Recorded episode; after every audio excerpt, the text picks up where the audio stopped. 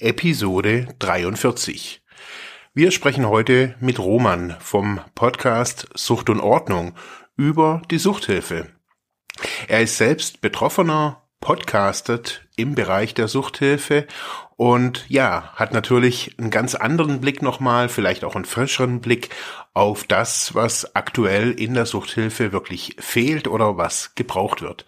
Eine spannende Episode, eine lange Episode, aber es rentiert sich bis zum Schluss zuzuhören. Jetzt geht's los.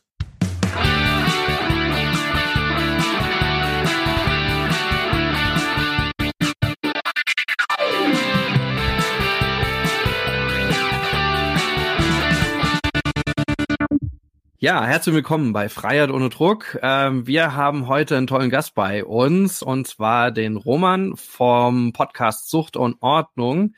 Hallo Roman. Hallo Dirk. Hi Marc. Hi. Hi. Ja, und genau, der Roman hat es angesprochen. Bei mir ist auch der Marc Hasselbach. Hallo. Hallo. Mein Name ist der Kratz und ja, wir starten in die heutige Folge einfach zu dritt und äh, wollen quasi nochmal so einen kleinen Review machen zum äh, aktuellen Suchthilfesystem und einfach mal über verschiedene Strukturen quatschen, vor allem aber auch aus NutzerInnen-Sicht und äh, Dazu aber erstmal möchte ich gerne das Mikro an den Roman geben, weil der hat auch einen spannenden Podcast seit letztem Jahr, Sucht und Ordnung. Äh, und vielleicht erzählst du kurz was über dich und auch deinen Podcast und wie es zu dieser Idee kam. Ja, super gerne. Also, mein Name ist Roman, hallo. Ähm, ich bin 35 Jahre alt und ähm, habe 21 Jahre lang ähm, Drogen konsumiert, in Anführungsstrichen Drogen, also Substanzen genommen. Und davon 16 Jahre lang ähm, war meine Hauptsubstanz Kokain. Ähm, was ich, äh, was immer nebenbei mitgespielt hat, war der Alkohol. Das wurde mir allerdings jetzt erst in dem letzten halben Jahr so ein bisschen bewusst. Ähm, seit September ähm, bin ich abstinent, was Alkohol angeht, und seit November, was Kokain angeht. Ähm, und seit Januar wiederum bin ich äh, in der ambulanten ähm, Suchttherapie von der Kibo Berlin. Vielleicht kennt ihr das. Ähm, genau. Und die Initialzündung war eigentlich, ich habe schon seit ein paar Jahren gemerkt, dass ich auf den Lifestyle so gar keinen Bock mehr eigentlich habe, weil man weiß ja irgendwann, was passiert, wenn man sich immer die gleiche Substanz gibt. Am Anfang ist das alles schön und toll und das macht ganz, ganz, ganz viel Spaß und das ist auch in Ordnung gewesen, so für mich in dieser Zeit. Ähm, nur irgendwann ist so, ist das Ganze verschwommen. Aus Spaß wurde Abhängigkeit, wurde ernst. Mhm. Und ja. ähm, ich habe die Grenze gar nicht so richtig mitbekommen, ähm, gerade was das Kokain anging. Und ich würde sagen, so ungefähr seit fünf, sechs Jahren hatte ich schon gar keine Lust mehr. Und habe aber dadurch, dass die Substanz mich, naja, ich sag nee, anders. Sie hat mich nicht bestimmt, aber dadurch, dass meine Verhaltensweise, wie ich gelernt habe, mit Problemen umzugehen, die war, ähm, Substanzen zu konsumieren. Das war meine einzige Strategie und deswegen habe ich jetzt nochmal fünf, sechs Jahre gebraucht, bis endlich die Initialzündung kam, mhm. aufzuhören. Okay. Ja. Krass. Und wie kam, wie, wie kam es dann so also es ging dann alles Schlag auf Schlag. So hat sich jetzt gerade vorhin so alles so ein bisschen angehört.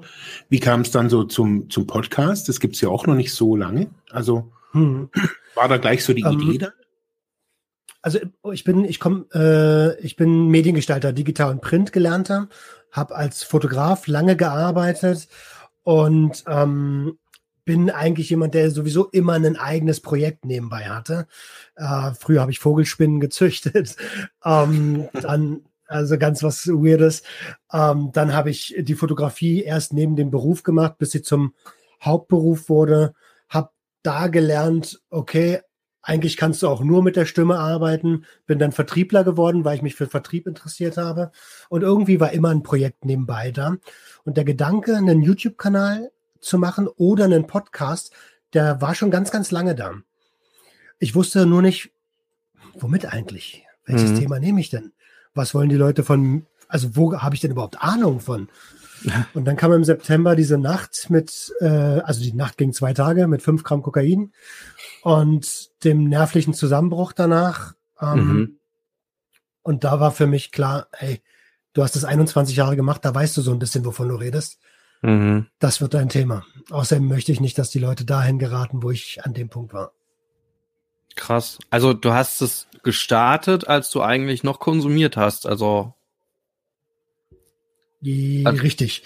Ja. Also ich habe es gestartet, als ich gerade aufgehört habe. Ne? Diese ah, ja. mhm. Initialzündung war halt, ich, ich nenne das immer diese die die die Kokainnacht, weil ja. danach mhm. bin ich mhm. in so ein, also ich bin noch nie, ich habe viel konsumiert schon, ne? Aber in der Nacht, wenn jetzt ein unerschöpflicher Vorrat da wäre, dann würdest du dich zu Tode koksen. Mhm.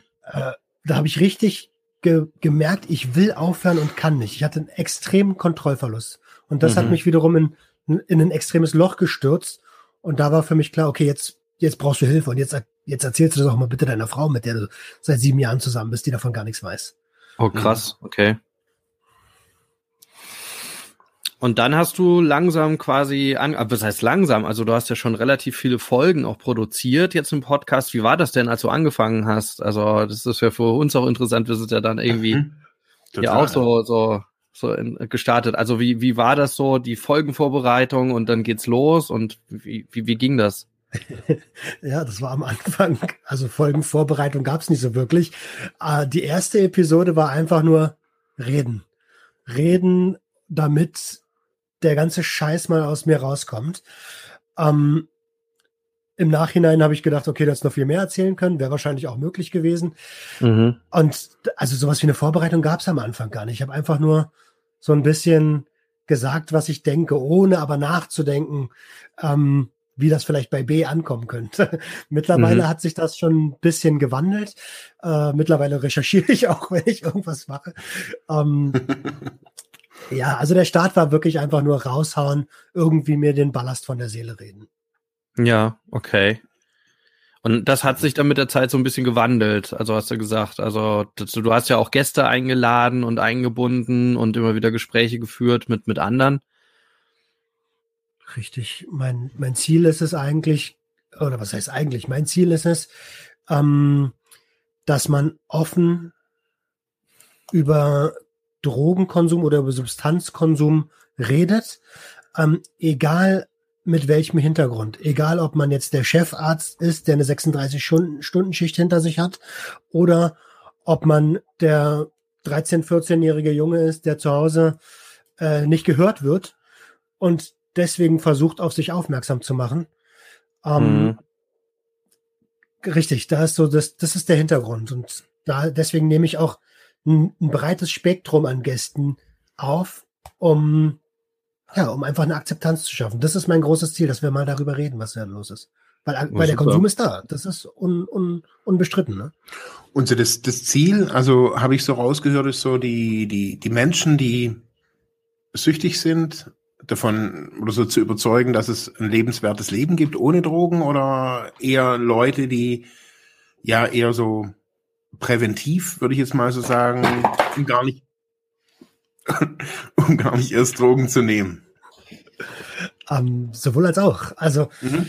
das, äh, also eigentlich gibt es drei große Ziele. Ein Ziel ist zu zeigen, guck mal, wenn ich das schaffe, der Typ, der 21 Jahre lang sich fast alles reingeballert hat, was er vor die Nase oder vor den Mund bekommen hat, mhm. ähm, dann schafft ihr das auch. Dann könnt ihr das auch schaffen. Ne? Also ein ähm, Vorbild. Das, als, als Vorbild zu fungieren, mhm. ja, genau. Ja. Ähm, obwohl ich mich vielleicht nie als Vorbild bezeichnen würde, aber ja. Ähm, Wieso nicht? Das zweite, ja, ich also. erlaube ich mir vielleicht noch nicht. Mhm. Ähm, okay, ja, ja. Da, da hat man ja öfter mal so eigene Barrieren. Ähm, mhm. Das zweite Ziel ist auf jeden Fall, die Brücke zu schlagen zwischen äh, also hätte mir jemand damals dieses, hätte ich dieses Forum gekannt, dass das überhaupt gibt. Es gab ja da auch schon Selbsthilfe und Selbsthilfegruppen. Hätte ich gewusst, dass es sowas gibt und wären die für mich interessant gewesen als 14, 15, 16-Jähriger, dann hätte ich das Angebot vielleicht genutzt und wäre gar nicht so weit abgedriftet, wie ich abgedriftet bin. Und das dritte Ziel ist natürlich eine Akzeptanz in der gesamten Gesellschaft zu schaffen, dass Konsum von Substanzen etwas ganz Normales ist und dass es das schon immer gab. Und dass man die Leute doch bitte nicht in eine Schmuddelecke schiebt. Hm. Mhm. Ja, okay. das ist super, ja. Aber da hast du ja schon äh, quasi ein, nächstes Thema angesprochen, also jetzt gerade dieses zweite Ziel. Ne? Also wenn ähm, denn Angebote da wären oder wenn wenn die die Hilfeangebote zeitnah irgendwie Menschen erreichen würden, dann äh, könnte man ja diese könnte man ja weiter Suchtentwicklung irgendwie stoppen. Ja, teilweise funktioniert das ja auch, also wo, wo ja wirklich frühzeitig in, irgendwie interveniert werden kann. Andererseits kann man ja festhalten, wenn man nochmal auf das Hilfesystem schaut, dass so zwischen Präventionsveranstaltungen, die jeder irgendwie aus der Schule kennt, ähm, und dann äh, am Ende wirklich dem ersten Besuch in einer Suchtberatungsstelle oder dem ersten Telefonat bei mit jemanden, der irgendwie außerhalb des Freundeskreises ist, äh, wo man sagen kann, ja, ich glaube, ich habe hier ein Problem, dass da einfach so eine Lücke ist, ja, eine gro große Lücke, die man, wo man einfach sagt, naja, man erreicht bestimmte Menschen einfach nicht, ähm, in einem, auch vor allem in einem gewissen Alter. Ähm, damit ähm, ich glaube, da, da wird schon sehr, sehr, sehr lange irgendwie rumdiskutiert, äh, wie man das denn hinkriegen kann aber zeigt ja auch auf, dass in dem Hilfesystem große Lücken sind, ne? So, äh, die du ja auch jetzt klar nochmal auch nochmal festgehalten hast. Ne? Wie erreicht man die? Ne? Wie kriege ich mit Aufklärung das irgendwie hin? Aber ähm, nochmal zurückschauend, ähm, auch auf die allererste Folge, die ich mit Marc mal aufgenommen hat, jetzt gar nicht in dem Podcast hier, nicht gar nicht mit Freiheit ohne Druck, sondern noch in Marks Podcast Soziphon, ähm, wo wir äh, ja mal darüber gesprochen haben, was gibt denn das Suchthilfesystem heute her? Ne? Wie, wie, ähm, wie nutzerinnenfreundlich ist es denn? Ähm, äh, wie erreichen denn die Angebote welche, ähm, die, die, die, die Nutzer? Ja, was würdest du aus deiner Erfahrung sagen? Gerade mit dieser Aussage, wenn das mich früher erreicht hätte, hätte ich hätte ich vielleicht diese Suchthilfe, äh, äh, wäre vielleicht die Suchtentwicklung gar nicht so geworden. Was hättest du denn, was würdest du denn sagen? Was müsste denn dafür ein Angebot her? Das ist, ähm, das ist relativ schwierig zu beantworten. Ne? Also äh, ich kann mal ganz kurz um, weil du gerade gesagt hast, die alten Strukturen. Ein kleines ja. Beispiel ist mir da gerade eingefallen. Bei uns damals in Felten, ich bin kurz über der Grenze von Berlin in so einem, habe dort in einer kleinen Stadt gelebt. Ähm, und dort war wenig Angebot für Jugendliche, Freizeitangebot. Mhm. Das heißt, man hat automatisch begonnen, Scheiße zu bauen. Die einen haben Einbrüche gemacht, die anderen haben, äh, sind nach Berlin gefahren, klauen, die nächsten haben Drogen genommen. Und irgendwann, äh, wir war, ich, ich zählte zu der dritten Gruppe und ähm, wir haben dann immer so Häuser besetzt und irgendwann stand mal einfach so ein Typ im Raum. Und wir haben natürlich alle gedacht, das ist ein Zivilfahrender oder sowas, ne? Aber es war ein Streetworker. Ähm, und und, und, und da fängt's ja an. Der Streetworker, mhm. der muss ja erstmal das Vertrauen gewinnen, weil mhm. äh, keiner von uns wusste, dass es sowas gibt. Wir haben, bis der das vierte oder fünfte Mal da war, haben wir gedacht, das ist ein Zivi. Und mhm. ähm, so weit lassen es wahrscheinlich viele Jugendliche gar nicht kommen, dass der noch vier, fünf Mal da auftaucht. Mhm. Ähm, also da haben wir schon mal ein grundlegendes Ding, genauso wie die, die Beratungsstellen. Also ich wusste bis letztes Jahr nicht, dass es überhaupt Suchtberatungsstellen gibt. Mhm. Ähm, und wenn ich das als Erwachsener, mhm. der dann sowieso schon ein bisschen nach links und rechts guckt, nicht weiß, den Jugendlichen, den interessiert das, also der hat das vielleicht mal gehört, aber der lebt, also man lebt ja dann so in seiner eigenen Welt, wie Suchtberatung, hau mal ab. Ähm, und ich glaube, da ist es, da ist dieses Fingergespitzengefühl notwendig, digital zu werden, äh, hip hip zu werden, cool zu werden. Oh Gott, ich habe hip gesagt, ich werde alt. Ähm,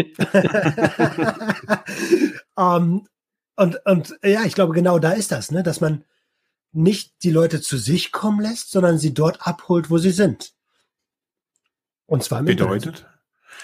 Aber also wenn ich mir das jetzt so, also theoretisch ja, aber so wenn ich mir so, so eine Beratungsstelle so angucke, oder man, ich kenne jetzt gar keine Beratungsstellen wirklich mehr so, aber das, was ich jetzt so kenne. Ähm, und jetzt gehen die quasi mit ihrer aktuellen Kompetenz, so wie du sie kennst, äh, gehen die ins Internet und machen jetzt Insta oder ja, Facebook. Ja, ja. Und so, jetzt bist du 14, 15 oder 20, egal wie alt. Und stell dir bloß mal vor, was kommt da für Content von denen? Zieht der dich an? Nein, genau. wahrscheinlich nicht. Genau. Also ja. wir reden hier nur, also vielleicht ist es auch mal ganz wichtig für die Leute, dass, also vielleicht kriegen wir da mal dieses Bild auch in Worte. Also was für ein Bild siehst du, wenn ich dir das, das sag? Also was für Insta-Sachen kommen da von diesen Beratungsstellen, die wir so kennen? Diese, was kommt da auf einmal? Dieses, ist es, dann ist es nämlich hip. Das ist dieses Hip, wo niemand sein will. Ja, das stimmt.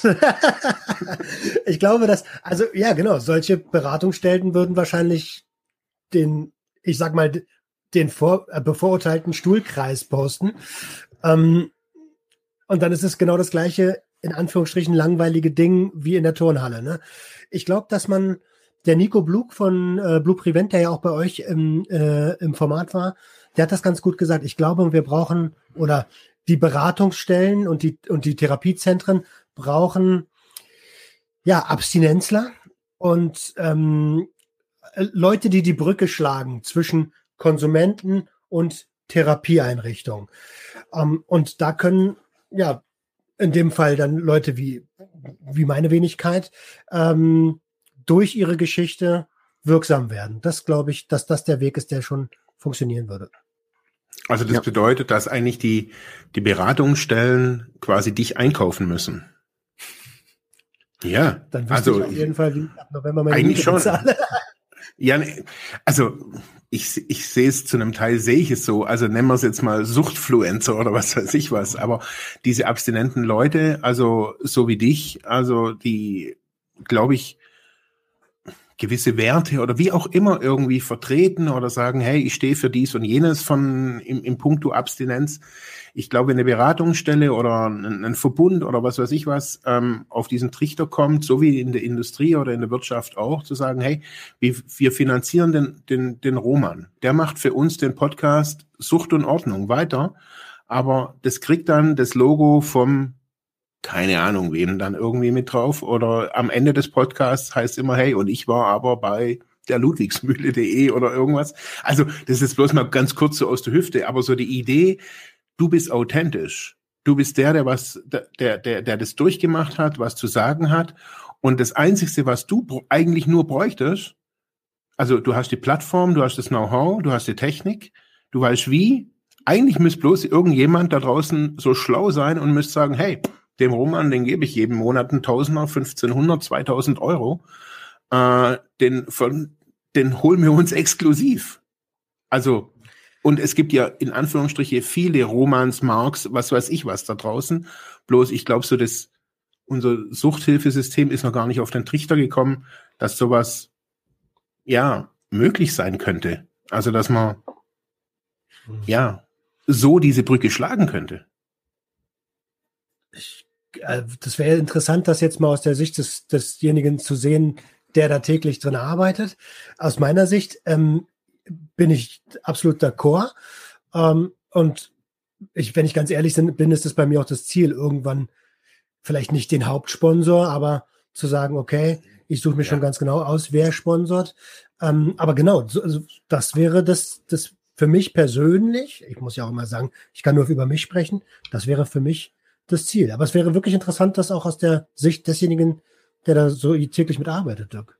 Mhm. Also wir wir haben ja ähm, auch, äh, als wir diese das ähm, ja und unsere digitale Kommunikation das so aufgestellt haben und auch den Podcast so entwickelt haben, hatten wir ja auch einen Klick äh, beispielsweise auf äh, auf andere YouTuber, ja, zum Beispiel Open Mind, ja, ähm, und äh, der eine halbe, ja, oder war mal so, ich weiß nicht, ob sein Kanal immer noch da ist, ich habe jetzt in den letzten Wochen nicht mehr geguckt, aber eine halbe Million Follower da hat, ne, oder oder auch mega viele Klicks auf seine Videos, wo wir gesagt haben, ja, was findet denn da statt, ne? Also das, da gibt es einfach eine, eine gewisse also im Netz, äh, auf und den Social Media gibt es eine gewisse Form von Darstellung, also wo Sucht einfach präsent ist, so einfach mal. Also sowohl in der einen als auch der anderen Richtung.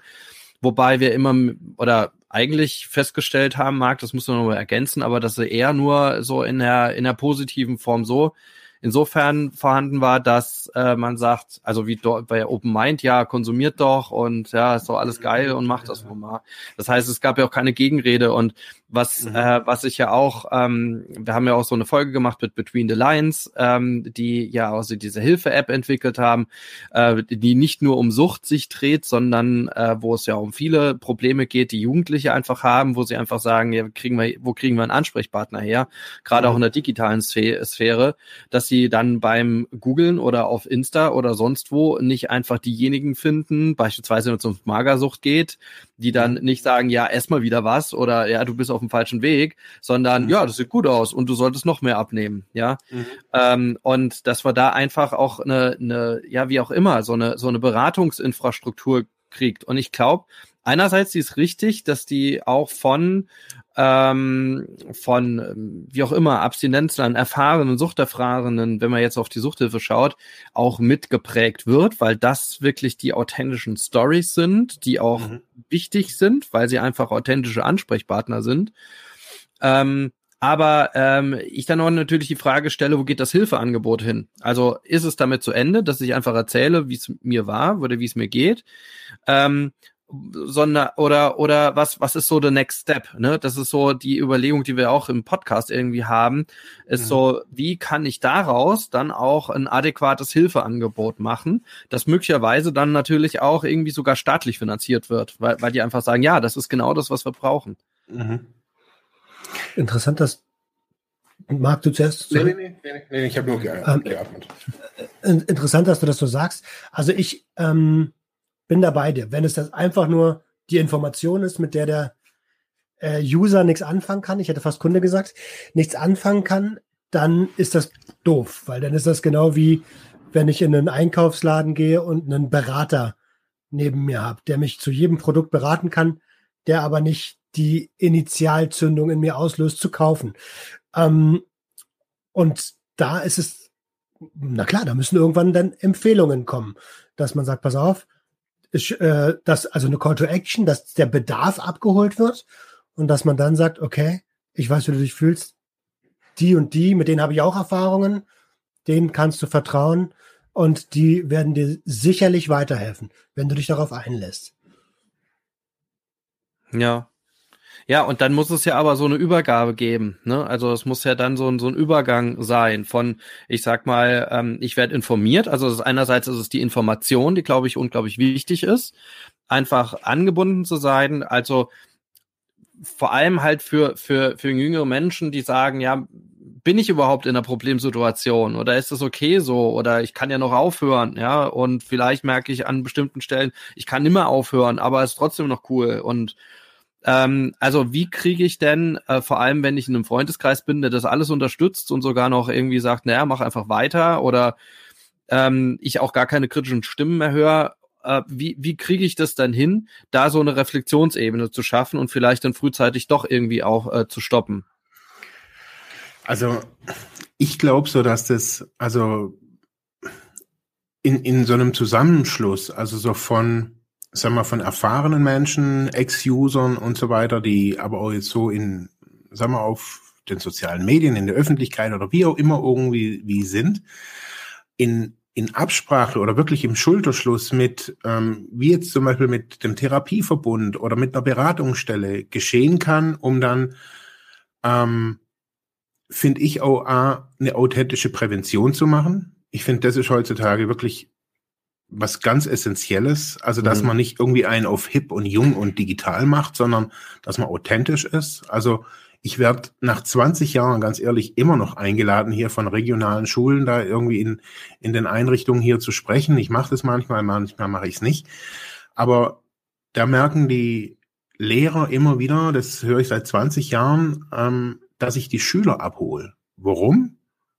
Weil ich einfach so bin, wie ich bin und nicht irgendwie den Moralapostel mime, sondern und auch nicht sagt, die Zeit war ziemlich schlimm, da würde ich lügen. Also von meinen, keine Ahnung, 15 Jahren waren 14,9 geil.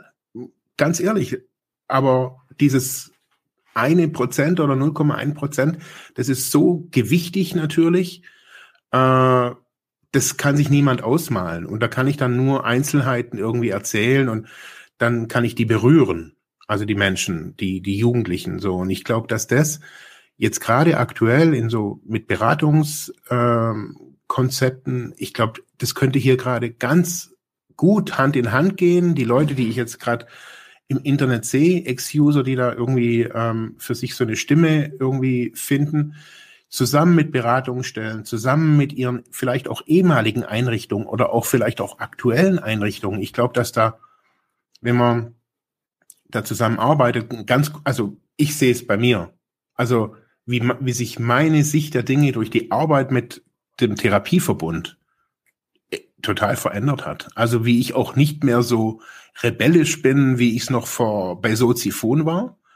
Äh, ich verstehe viel mehr das Suchthilfesystem durch die Arbeit mit dir. Also weil ich durch dich einfach da viel mehr, also da kann ich sagen, ich bin zwar Sozialarbeiter, aber ich habe als Sozialarbeiter nie in der Suchthilfe gearbeitet. Und daher kenne ich die Strukturen im Endeffekt nur durch meine eigenen Erfahrungen. Und so kriege ich jetzt aber ganz neue Werte, ganz neue Sachen für meine eigene Botschaft. Und das sehe ich auf jeden Fall, dass so ein Konzept wie es bei Freiheit ohne Druck oder beim, beim Roman mit Sucht in Ordnung, wenn diese Schulterschlusskonzepte entstehen können, und da ist, finde ich, jetzt gerade wirklich eine ganz, ganz gute Zeit dafür, dass man sagt, wir haben vielleicht nicht viel Geld, aber auch wenn man dem Roman auf 50 Euro geben könnte, nicht weil er bedürftig wäre, sondern weil das eine Anerkennung für so eine Arbeit ist. Genauso wie, in, wie eine Selbsthilfe. Schlussendlich ist das wie eine öffentliche Selbsthilfegruppe. Das muss man sich eigentlich auch mal also durch den Kopf gehen lassen, dass das, was, was er hier macht, ist quasi Seelenstrip im öffentlichen Raum. Und äh, es wird von niemandem finanziell auf jeden Fall honoriert. Und drum denke ich mir, das ist eigentlich abstrus, dass man eigentlich solche Leute schon seit Jahrzehnten nicht finanziert. Also das, das geht mir nicht in den Kopf. Also. Na gut, aber das, ja, das, das ist das eine, stimmt sicherlich. Ähm, aber ähm, bevor, bevor ich jetzt daran denken würde, würde ich einfach sagen, erstmal ist es, also ist eine Sichtbarkeit jetzt mindestens da. Also, mhm. ne, also wenn man jetzt mal nicht vom vom, vom, von einem noch weiteren Prozess her denkt und sagt, naja, was müsste kommen und, und, und. Aber wenn man jetzt mal betrachtet, was jetzt schon, schon gut ist, also alleine in den letzten zwei Jahren da entstanden ist, also dass man über verschiedene Medien ähm, äh, einfach die Stimme erhebt und einfach das mal erzählt.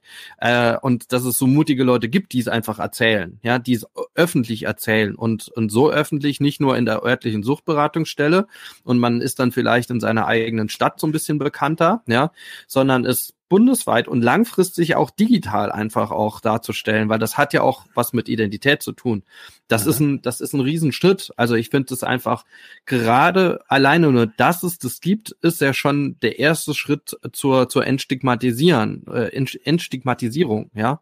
Mhm. Ähm, dass man sagt, dass das ist, ich, das, das sind nicht irgendwelche Leute, die, die, die ich nie gesehen habe, die irgendwo in Höhlen wohnen, die ne, die, die es so in der Gesellschaft nicht gibt, ne, so, sondern das sind Menschen wie du und ich, die stehen neben dir an der Kasse, die, die, die gehen ganz normal neben dir auf der Straße und es ist niemand Besonderes, ja.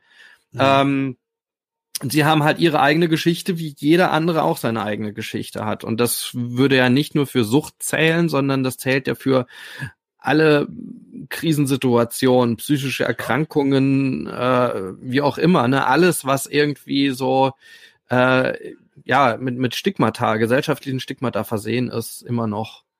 Ähm, und das ist ja, glaube ich, ein ganz, ganz wichtiger Schritt. Deswegen kann ich ja nur zustimmen, dass das, ähm, dass das für alleine für das Suchthilfesystem, wenn wir da nochmal so so ein bisschen die Schleife ziehen, für das Suchthilfesystem ein ganz wichtiger Pfeiler ist, so wie die Selbsthilfe.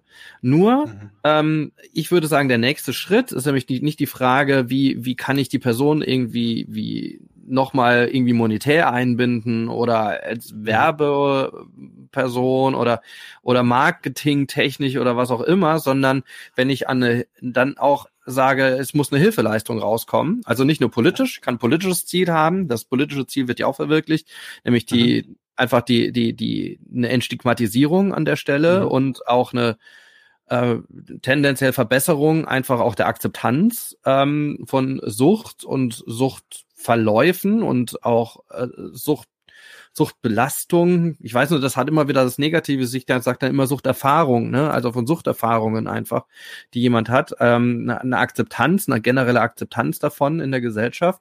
Aber dann auch nochmal so, was ist das äh, Interesse des Hilfesystems.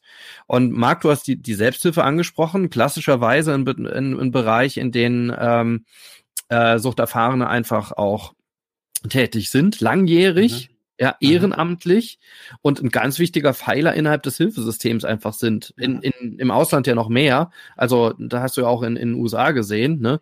Mhm. Äh, als, aber auch hier in Deutschland immer mehr. Ne? Und wir haben ja auch diese ähm, Diskussion mit den Guttemplern gehabt, ähm, wo wir auch nochmal gesehen haben, was sich da einfach alles tut. Ne? So, also mit, mit quasi Suchterfahrenen, die jetzt in Projekten äh, wie, wie Back Me Up und so weiter einfach, einfach oder in äh, äh, diesem, äh, wie hieß das andere Projekt noch? Äh, mhm. ähm, äh, den, also den Sober, den Sober Guides, ja, mhm. äh, in, in diesen, diesen äh, Projekten einfach tätig sind und dass sich da natürlich auch ganz viel tut. Und das wäre genau, jetzt also ich ganz lange geredet, aber genau das wäre so der nächste Schritt, sozusagen, wie kann man das auch digital alt entwickeln? Also wie kann ich ein Hilfeangebot daraus machen? Erstmal als Selbsthilfe, digitale Selbsthilfe. Äh, und darüber hinaus aber ähm, wie kann ich dann auch äh, sagen, okay, ich schließe noch mal andere Hilfeleistungen dran an. Also es geht tatsächlich darum, ähm, vielleicht so auch ein bisschen als Idee, nicht einfach nur die, die analoge Suchtberatungsstelle zu nehmen und so, bub, die hat jetzt ihren Instagram-Account, sondern ich glaube, wir denken, müssen darüber hinaus denken, in einer ganz neuen Struktur, wo, wo noch keiner weiß, wie das aussieht. Absolut, das ist ja genau das, was, was, was Marc meinte, dass alle, ähm, alle involvierten Personen zusammenarbeiten. Und da wäre ja dann am Ende, äh, das wäre der Traum, ne? ja. Ja, aber was wäre denn der, der nächste Schritt? Was müssen wir dann machen? Also so, wir starten heute und jetzt, jetzt schreiben wir ein Konzept dafür. Die Kommunikation ist ja schon mal da. Also die Kommunikation zwischen uns Freiheit ohne Druck, also dem Therapiezentrum. Und mir ist jetzt da die Kommunikation zwischen Blue Prevent und euch ist da. Also das ist schon mal der Grundpfeiler, dass man miteinander spricht. Ähm, und das wiederum, also die, die Kette des Sprechens geht ja weiter. Und zwar an die Leute, die dann am Ende die, die Bilder liken und die potenziellen ähm, ja, ich will jetzt nicht Patient sagen, aber du weißt, was ich meine, die, die, die potenziellen ähm, User, User, ich nenne es mal User, User sind. Ähm, also da ist schon mal Akzeptanz füreinander da und das ist schon mal schon mal schön. Ähm, ich glaube, dass die, also ich muss auch sagen, seitdem ich in der Therapie bin, hat sich bei mir auch der Blickwinkel schon mal ein bisschen geändert und man kriegt ein bisschen ähm, eine andere Expertise. Deswegen hat sich der Podcast auch ein bisschen gewandelt. Aber ich glaube, der der, der Drug-Influencer oder wie auch immer wir das nennen wollen, der seine Arbeit geht nur bis zu einem bestimmten Punkt und dann würde er das abgeben, ne? Hm. den, den, den User. Und dann liegt es wieder in den kompetenten Händen der Therapiezentren.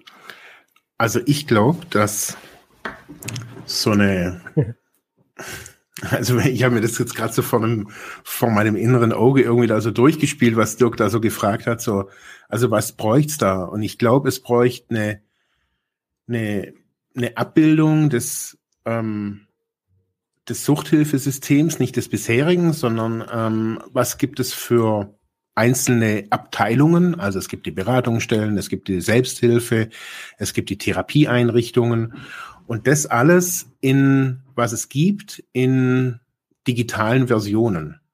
Also ich glaube, das ist das, was es hat sich ja auch jetzt aktuell gezeigt auf allen Ebenen. Irgendwie die Leute können nicht mehr kommunizieren, wenn sie in, in äh, Quarantäne oder in Isolation, bla bla bla sind. Ähm, alles fällt aus. Also ich hatte gestern erst hier eine Selbsthilfegruppe, die gesagt hat, ja, ja, ähm, also treffen wir uns halt so, sie treffen sich so zur Information über die Technik mit mir so im Juli. Und dann sage ich, Juli? Habe ich gesagt, also Corona ist jetzt schon eine Zeit hin, oder? Was machen Sie denn seit März? Oh, sie treffen sich halt nicht.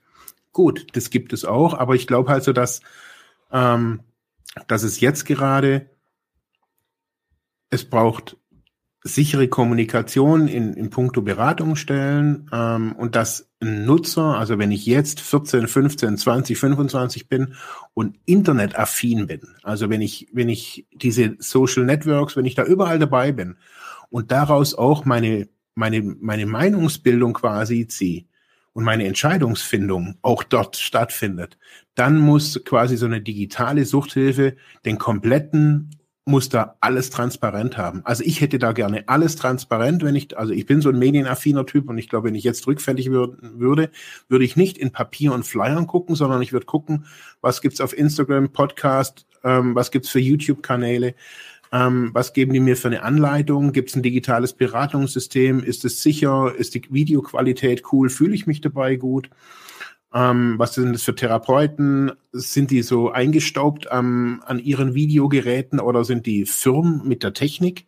Und ich merke, die machen das nicht nur, weil es jetzt halt Technik gibt, sondern die finden das cool.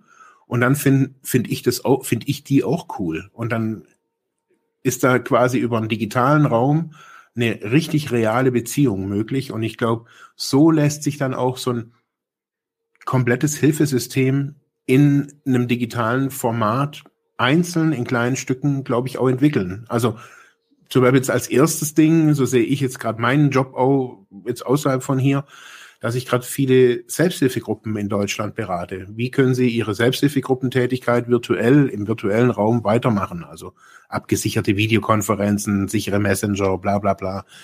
Die kennen sich null aus. Und das, also das heißt nicht nur Sucht, sondern auch Adipositas oder whatever, was es da alles so gibt. Aber da sehe ich, hey, da ist da ist eine, eine Wissenslücke, das ist für mich schockierend, die letzten drei Wochen. Also, wo ich sage, äh, also von so einem Stand, also selbst Google gibt mir da bessere Ergebnisse über die Digitalisierungsgeschichte in Deutschland, wie das, was ich gerade aktuell immer wieder so höre, wo die, wo die stehen. Also, ich würde es mal sagen, 30 Prozent hat nicht mal einen Internetanschluss. Und das ist natürlich echt heftig. Also, also dann wohnen die in, in Landkreisen und bla, bla bla, die großflächig sind. Und ich glaube, so muss man, glaube ich, so hingehen. Was wollen die? Dann solche Leute wie, wie, wie, wie ein Roman äh, mit ins Boot holen, zu sagen, in so eine Planung dann auch so, hey, du bist irgendwie ganz frisch irgendwie aus Therapie, noch in Therapie, du siehst es alles, bist technikaffin, Mediendesigner. Ähm, und so würde ich so, ich würde das ganze Hilfesystem quasi abbilden im digitalen Raum für, und dann wird's frisch, dann wird's so, wie du sagst, Dirk, dann wird's, wird's neu und wird's nicht einfach nur die Beratungsstelle, die analoge Beratungsstelle ist dann auf Insta, sondern dann ist es wirklich neu und auch authentisch. Also so wird's ich, glaube ich, erleben. Was ich, äh, was ich wo wir gerade bei aktuellen äh, Therapie äh, durch Corona sind, ne, mhm. beim Thema. Ähm, ich muss auch ehrlicherweise sagen, ich fand es viel, viel einfacher, in den Bildschirm reinzureden, auf dem meine Therapeutin abgebildet war, als face-to-face -face meine Seele zu öffnen. Mhm.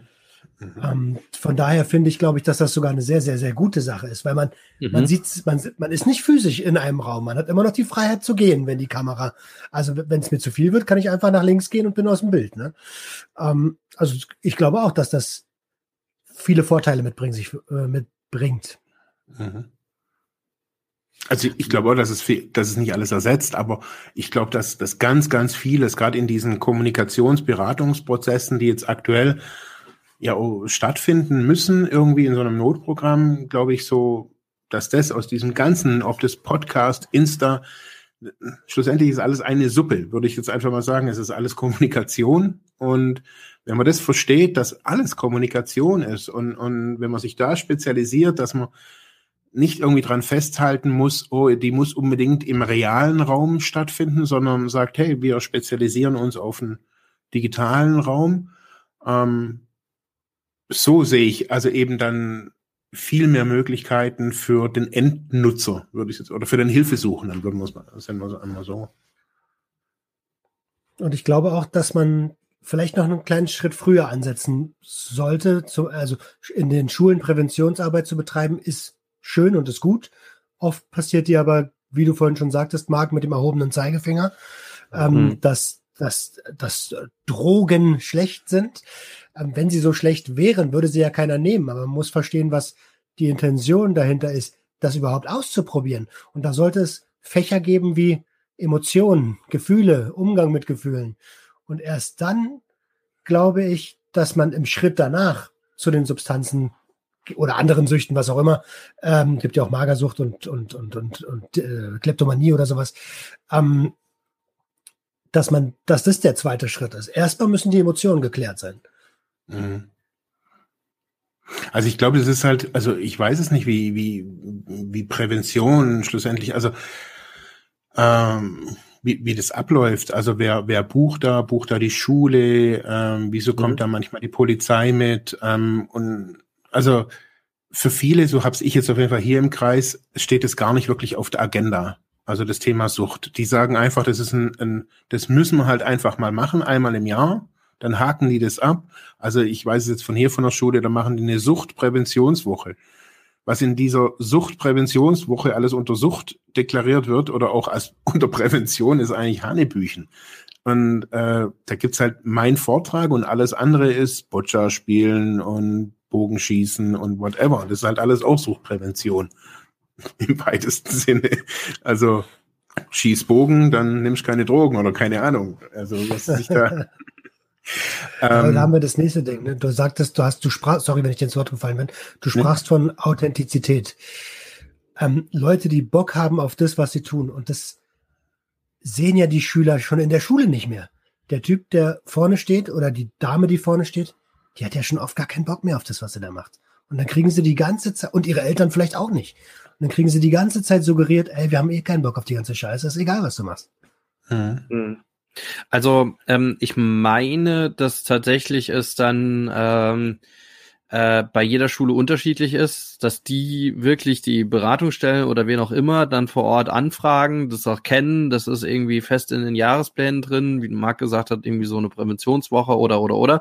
Darüber hinaus gibt's natürlich auch noch so Landesprojekte, Landesprogramme, wo dann irgendwie bei einem Projekt dann mal, ähm, wir hatten das zum äh, fetalen Alkoholproblem, ne, Alkoholsyndrom. Äh, äh, F, FASD, glaube ich, heißt es. Äh, und dazu gab es mal so ein größeres Projekt, äh, wo eine ja, so auch so eine begehbare Gebärmutter aufgestellt wurde, äh, wo okay. man dann gesehen durchgehen konnte und schauen konnte, was hat das für Folgen, wenn ich während der Schwangerschaft halt Alkohol trinke. Ähm, also solche Sachen gibt's ja dann auch, aber wie, wie ihr sagt, ne, das ist halt abschreckend. Also mhm. Äh, das ist pure Abschreckung und die Frage ist, äh, tue ich mir das als Jugendlicher an? Dann grusel ich mich mal und sage, ah ja, stimmt, das darf man nicht, das ist ganz furchtbar. Aber was also, passiert, wenn ich halt trotzdem nehme, ne? So. Also ich glaube, das ist hier. Dann schlimm, bin ich dann ein schlimmer Mensch, ne? So, mhm. was. Natürlich. Also ich glaube, dass das genau der Punkt ist, so dass, dass das, das, was du ansprichst, so dass ich glaube, hier in Deutschland ähm, ich kenne auf jeden Fall keinen, auch keinen Podcast und auch keinen YouTube-Kanal, der wirklich kompetent über Drogen sprechen kann. Also wirklich kompetent. Also ich kenne englische oder amerikanische im Ansatz, wo ich sagen würde, okay, äh, ich würde mir das selber natürlich auch nicht zutrauen, aber so sich einzu, also das, was Roman vorher auch sagte, als nicht das Recht auf Rausch vielleicht oder sowas, aber die Menschheit hat schon immer Drogen genommen und auch zu gucken, okay, was ist mit diesen Drogen hier los? Also was, was passiert da mit dem Mensch? Was ist, was ist das Schöne daran? Was sehen die Leute, wenn sie, wenn sie Pilze nehmen, wenn sie LSD nehmen? Was sind das eigentlich nicht nur, was sind das für Trips, was die da, was, was passiert da wirklich? Und ich glaube, dass es da in unserer Gesellschaft noch ganz, ganz viel braucht, um da hinzukommen. Aber das, hätte, das würde ich mir, das, das ist ein, wirklich ein Traum von mir, dass wir über Drogen hier offen sprechen können, ohne dass wir überhaupt das Thema Recht, Gesetz oder sonst irgendwas oder, oder auch Verbot in den Mund nehmen können, sondern wirklich aufklären können. Was ist da los? Was, was ist mit Heroin? Wieso Kokain? Was sind, was passiert da auch nachher mit den Menschen? Also wenn du, schlussendlich guckst, vielleicht ist irgendwie Roman und ich, beide sind wir süchtig, aber wenn du guckst, wird sich rauskristallisieren, warum er Koks genommen hat und warum ich Heroin genommen habe als Hauptdroge. Das ist eine Persönlichkeit. Nachher sieht man, also So ging es mir auf jeden Fall auf den, auf den Einrichtungen. Man wusste, wer ist Kokser, wer ist eher der Downer-Typ. Und das lässt sich zurückverfolgen. Also warum habe ich überhaupt diese Drogen konsumiert? Und ich finde, da, boah, da sind wir hier immer noch auf einem Verbotsfilm irgendwie wie nach dem Krieg. Also da, da, da das ist, also ja, also für mich ist das teilweise echt schrecklich, weil es einfach Falschinformationen sind. Es sind das ist so, so übel für mich. Also wir diskutieren seit Jahrzehnten über Cannabis oder was weiß ich was, wo ich denke, hey, hört auf. Hört auf, das ist keine Überzeugungsarbeit, wo man hier leisten muss. Also wenn ich die CSU überzeugen muss, und das ist die einzige, die ich hier, glaube ich, überzeugen muss in Deutschland, damit das Ding legalisiert wird. Also wenn ich mir das bundespolitisch angucke, äh, es ist eine politische Will oder will ich nicht Entscheidung. Und darum glaube ich so, dass es unabhängig von Politik, glaube ich, dass es einen Aufklärungskanal braucht über Drogen, wo Querdenker, wo, wo Indianer, whatever, auch mal eingeladen werden, die sagen, hey, unsere Gesellschaft, unsere Kultur hat auch Drogen konsumiert, aber wir haben sie anders konsumiert, aus einem anderen Kulturkreis, aus anderen Motivationen und das, was hier passiert ist, das ist eigentlich das Falsche. Warum, die, der Grund, warum Menschen Drogen konsumieren, nicht die Drogen, sondern der Grund, warum sie konsumieren. Und das wird meines Erachtens nirgendwo wirklich in Deutschland wirklich kompetent kommuniziert. Also so das, was sehe ich, wenn ich LSD konsumiere? Was passiert da? Was ist das für eine Halluzination? Was habe ich für einen Einblick? Das war, ich habe einen Roman vor ein paar Wochen mal provokativ auf Insta angefragt. Äh, was ist das für ein erweitertes Bewusstsein, wo hier alle haben? Also jeder labert bloß irgendwie, ja, wir konsumieren Drogen, haben danach so ein erweitertes Bewusstsein, aber eigentlich sind es alles nur gescheiterte Existenzen, die nichts mehr auf die Reihe kriegen. Also wo ist das erweiterte Bewusstsein danach? Also was sehe ich da? Also das ist, die Frage kann mir seit 20 Jahren schon keiner beantworten, ob in Selbsthilfegruppen, also was ist das Erweiterte, was du da so erweitert siehst? Und was bringt's dir schlussendlich? Also hast du danach ein erweitertes Leben? Nein. Die wenigsten haben ein wirklich erweitertes Leben. Warum? Weil wir die Drogen nicht verstehen. Weil wir nie verstanden haben, was da passiert. Weil, weil wir es abtun, hu, ich habe da irgendwelche komischen Leuchtfeuer irgendwo am Himmel gesehen. Oder, aber wir haben nicht verstanden, was da passiert. Das habe ich nach 20 Jahren verstanden. Dass wir nichts verstanden haben. Warum äh, trotz, trotz, trotz Provokation hat der Roman mehrmals genickt. Also deswegen müssen wir ganz interessieren, was er jetzt dazu sagt. Also äh, der, der Satz, ich weiß, dass ich nichts weiß, ne, der ist ja ein sehr bekannter. um, ähm, und, und, und schlussendlich hat, hast du auf jeden Fall recht, denn es ist die Intention, warum will ich konsumieren? Wenn ich ein schamanisches Ritual mitmache, worüber uns vielleicht der Christian Retsch mehr erzählen könnte, dann ist die Intention und das Erlebnis garantiert ein anderes, als wenn du einen Scheißtag in der Schule hattest, dann nach Hause gekommen bist, Stress von der Mutter, äh, mit der Mutter hattest, dein Vater dir vielleicht noch eine mit dem Gürtel mitgegeben hat und du eigentlich nur aus deiner Welt fliehen willst. Das hat mhm. überhaupt nichts mit Bewusstseinserweiterung zu tun. Im Gegenteil, das ist das mhm. Flucht. Mhm. Ne, ähm, und, und, und da hast du, deswegen habe ich so genickt. Das ist das, was du ganz richtig gesagt hast. Die Intention, warum konsumiere ich? Wenn das ein Erlebnis ist, was ich haben möchte, wo ich mich darauf vorbereite, wo ich im Anschluss reflektiere und mir dann Gedanken darüber mache, wie war das, will ich es nochmal erleben, mit welchem Abstand möchte ich das nochmal erleben, beeinflusst das jetzt mein Leben? Dann ist das was anderes, als wenn ich mich wegschieße im wahrsten Sinne des Wortes. Das, das Frust-Feierabendbier oder die Feierabendbier und eine Tüte oder am Wochenende 20 E's fressen, das, das ist Flucht. Und deswegen mhm. habe ich so genickt. Ja. ja. Ähm, ja, aber das, das, also das ist ja nochmal eine neue, eine neue Ecke, die, die jetzt Marc auch, oder die du jetzt nochmal eingeführt hast. Also diese, diese Aufklärungsarbeit, also eine echte Aufklärungsarbeit über, äh, über Drogen, Drogenwirkung, äh, Markt, etc. pp. Alles das, was man sich wahrscheinlich auf der Szene aneignen muss. Ich bin total überrascht, dass, dass ihr beide jetzt tatsächlich so genickt habt und sagt, wir haben es eigentlich nicht so verstanden. Also oder Marc so gesagt hat, eigentlich haben wir es nicht verstanden. Und ich hatte immer so das Gefühl, ja gerade die, die langjährig irgendwie mal konsumiert haben, ja, die wissen das, die haben ein riesen chemisches Wissen darüber, die wissen, welche Drogen sie wo kriegen, wie das wirkt und und, äh, und äh, ziehen sich das rein. Und das war so mein, mein Bild immer im Gegensatz, also der, der, der Unterschied zu den jetzt den New Trucks oder den, den Research Chemicals, wo teilweise Partys stattfinden, wo man sich einfach irgendein Zeug bestellt und gar nicht weiß, was es ist. Äh, und mhm. ich hatte immer so ein Bild, so der, der langjährige Konsument, Konsumentin, die weiß sehr wohl, was sie konsumiert. Das würde voraussetzen, dass der langjährige Konsument sich auch intensiv damit beschäftigt, was er da eigentlich tut. Ja. Und meistens ist es nicht der Fall. Und das, das ist meistens nicht der Fall. Okay. Ich wusste bis vor bis vor drei Jahren noch nicht mal, dass im, das Kokain mit Levamisol gestreckt wird. Ich wusste noch nicht mal, was Levamisol ist. Mhm. Und als ich erfahren habe, was das ist, dachte ich so, scheiße, Alter, du hast ja die ganze Zeit hier ein Wurmkurmittel rein. Mhm. mhm. Okay.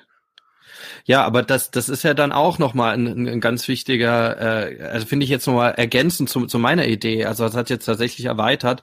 Also, dass es hier nicht nur darum geht, ähm, jetzt einfach dann gleich das Hilfeangebot dran zu hängen. Ja, also wenn jemand erzählt und sagt, ja, Leute, ne, das ist so meine Story und das ist keine, keine äh, Story, die nicht alltäglich wäre, sondern die ist einfach hier Alltag äh, in, in Deutschland mit ganz unterschiedlichsten Substanzen und auch Nicht-Substanzen und ähm, das muss man einfach offen sagen. Und wenn ihr wenn ihr ebenfalls Probleme habt oder in dieser in dieser Richtung denkt, auch einfach nur dran denkt, ihr hättet ein Problem und dann hört mir nochmal zu und ich sag euch, wo ihr quasi quasi auch nochmal Anschluss findet und dann quasi der nächste Punkt, ich erkläre euch drüber auf, was tut ihr denn da eigentlich? Ne, was zieht ihr euch rein? Äh, möglicherweise, wo liegen da die Gefahren? Und das finde ich unglaublich spannend, weil das ja den niederschwelligen Ansatz eigentlich von Drogenhilfe auch nochmal zeigt. Ne, nichts ja. anderes passiert in Kontaktläden, nichts anderes ist dieses Drug-Checking, wo es Projekte gibt, wo einfach auch eine Peer-to-Peer-Counseling auf Festivals stattfindet, was in vielen europäischen Ländern, Ländern ja auch noch verboten ist, was in Berlin, glaube ich, mittlerweile ganz gut losgeht. In Portugal hat es, aber äh, einige andere Länder ist es einfach auch verboten. Ne? Das, das darfst du einfach nicht, ja. ja. Ähm, aber es ist halt unglaublich wichtig, weil einfach dort die Partyleute sind, die wollen jetzt einfach Party machen, die konsumieren das möglicherweise auch um Party zu machen, vielleicht auch, auch als Flucht an dem Abend oder wie auch immer. Aber die dann vor Ort direkt zu zeigen, Leute, ihr zieht euch da das rein, das ist nicht okay, sucht euch lieber was anderes, wenn ihr das machen wollt, um damit auch den Abstieg, ähm, also auch, auch die eigene, ähm, den eigenen körperlichen Schaden, also hier Harm Reduction, ähm, einfach zu vermindern. Mhm. Ähm, und, und das wäre ja nochmal dieser Ansatz, Marc, ähm, weil du sagst, ja, wir müssen versuchen, die Angebote, die es halt hier äh, vielleicht im Suchthilfesystem schon gibt, ähm, auch, auch zu digitalisieren. Und das wäre ganz klassisch Aufklärung. Also ähm, genau. finde ich, finde ich einfach einen tollen Ansatz. Ne? Also mhm. das, was es in Truck-Checking-Projekten halt im analogen Bereich irgendwie gibt. Eben, und wenn du, und da könnte man genau diese Lücke, also ich sage jetzt mal, diese, diese rechtliche Lücke, die, die sich da, also darf ich es in, in, in Berlin, darf ich es in Augsburg, darf ich es in Graz ähm, im Internet aufklären? Also wenn ich das da, wenn ich verstehe, wie, wie das digital funktioniert, wie diese digitale Welt lebt, dann kann ich, glaube ich, genau das Gleiche, diese, diese, dieses Peer Counseling äh, genau so implementieren oder anfangen, irgendwo zu sagen, hey, wir richten uns an die Clubszene, jetzt sagen wir mal in Berlin oder noch kleiner, nur zwei Clubs aus Berlin, die extrem auffallen. Da nehmen wir einen, sagen wir mal, Roman wäre jetzt diese Person, wo auch in diesen Clubs gewesen wäre und oder diese Clubs kennt oder diese Szene kennt. Und wenn diese Person dann quasi digital mit einer Einrichtung, mit einer Beratungsstelle oder in, im Kontext von einer digitalen Suchthilfe zum Beispiel kommunizieren kann und da genau diese Lücke schließt, wo bisher niemand bedienen kann. Eben, da gibt's dann Projektchen und es gibt ein Mobil oder was weiß ich was. Digital kann ich 24 Stunden Präventionsarbeit leisten, kann aufklären, also eigentlich kann diese ehemaligen Leute, so die jetzt irgendwie verstehen, hey, ich kann ich kann einen Podcast machen, äh, die können eigentlich 24 Stunden Präventionsarbeit machen. Und zwar ganz nah an den Leuten. Also das sehe ich ja, wenn ich, wenn ich zum Beispiel beim Roman äh, wenn ich die Insta-Stories angucke, so die, die, die Leute, die, die du so kennst, so das, oder was heißt, die du so kennst, oder halt die, die, die, die Leute, die so um, um deinen Account sind, ähm, wo ich merke, das ist gar nicht meine Welt. Also die, die sind äh, nicht meine Sprache, das ist äh, was anderes. Und ich erreiche die auch niemals. Oder wir würden die nicht erreichen. Aber der Roman erreicht die. Weil nicht, weil er jetzt cooler ist, sondern weil er ganz viel näher an diesen Leuten dran Ach, ist. Er ist auch cooler, doch. Ja, das stimmt auch. er ist auch cooler, finde ich schon. Ja, auch. Ja, nur an der Frisur. Ja, der Bart, der Bart. Ja, der Bart der Bart. Der Pornobart. Nee, ich glaube, also dass das eben diese, diese neuen Möglichkeiten sind, so dass, dass, dass man da sagt, hey, die können Kontakt herstellen. Und äh, da noch quasi eine sozialpädagogische Fachkraft mit ins Team, da kann man da, ey, da kann man richtig, da kann man richtig bearbeiten. Also da kann man richtig vor Ort. Also du kannst ja sogar, du kannst, du kannst, du, da kannst du Be Beratungs-Livestreams machen. Das muss man mal hochdenken, was du da alles machen kannst in diesem Bereich. Aufklärung über einzelne Drogen, Live-Drogenwarnung, wenn mal wieder irgendein Käse da irgendwie unterwegs ist oder whatever. Also das digitale Universum, das ist ja noch quasi zu 99 Prozent nicht erschlossen. Also da lässt sich alles machen. Ich würde äh, ähm, würd, ähm, nochmal aber darum ergänzen, das nächste Thema, nämlich Reichweite. Also das, das muss natürlich auch bekannt sein. Also und du, es muss gepusht werden. Das, was, was wir ja hier im Kleinen versuchen, äh, nämlich sich zu vernetzen im digitalen Bereich, jeder, der so ein bisschen was macht, so auf seiner Seite. Aber das funktioniert nicht ohne, dass man einfach sagt, na ja, ich versuche die verschiedensten Angebote ja, zu vernetzen und auch zu pushen und auch zu schauen, dass sie in den sozialen Medien auch die entsprechende Reichweite bekommen. Und das mhm. kann man auch nicht äh, staatlich äh, verordnen, jetzt so staatlich verortete Reichweite. Also da kann mhm. vielleicht ein Bundesministerium mit, mit Twittern und so weiter, die haben vielleicht auch ein paar mehr Follower, aber ähm, es muss ja als Angebot unter die Leute, möglicherweise sogar mehrere Angebote nebeneinander, ne, die alle mhm. so irgendwie einen anderen Ansatz genau. haben. Ne? Also, dass sich so eine Landschaft heranbildet, aber die auch mhm. eine gewisse Reichweite hat. Mhm, definitiv. Das geht ja auch gar nicht anders, ne? Weil, ähm, so wie Marc eben schon sagte, ist, ich spreche auch nicht die Sprache von zum, äh, mir fällt kein Beispiel ein, aber es gibt genügend verschiedene Arten von Konsumenten und verschiedene mhm. Arten von Menschen, die alle eine andere Sprache sprechen. Genau. Und ich erreiche jetzt halt die Leute, die ähm, affin zu Appern und Gras und vielleicht ein bisschen Alkohol sind. Mhm. Äh, aber ich habe auch zum Beispiel schon Kritik äh, bekommen für, für die Heroin-Episode, in der ich augenscheinlich Halbwahrheiten erzählt habe. Das mhm. ist auch ganz klar, weil ich habe keine Ahnung von Heroin. Ich habe einmal ja. Heroin genommen und ähm, das auch unwissentlich. Und da war der Punkt, den du vorhin gesagt hätte, war, äh, hast, wäre da jemand gewesen, der mir in dem Moment gesagt hätte, Junge, du bist schon ganz schön besoffen. Bist dir eigentlich bewusst, dass du dir da gerade Heroin durch die Nase ziehen willst? Mhm. Dann hätte ich das wahrscheinlich nicht genommen. So. Aber das hätte mhm. dann auch wieder jemand sein müssen, dem ich vertraue. Ähm, und so spricht jeder seine kleine eigene Sprache. Und deswegen ist es ganz wichtig, diesen Flickenteppich zu haben, um dann wiederum äh, ja, wie, äh, wie in so einem umgekehrten Filter zu arbeiten. Ne? Mhm. Trichter. Das ist, glaube ich, wenn wir jetzt mal so einen Punkt machen, weil wir sind jetzt schon fast einer Stunde dran, mhm.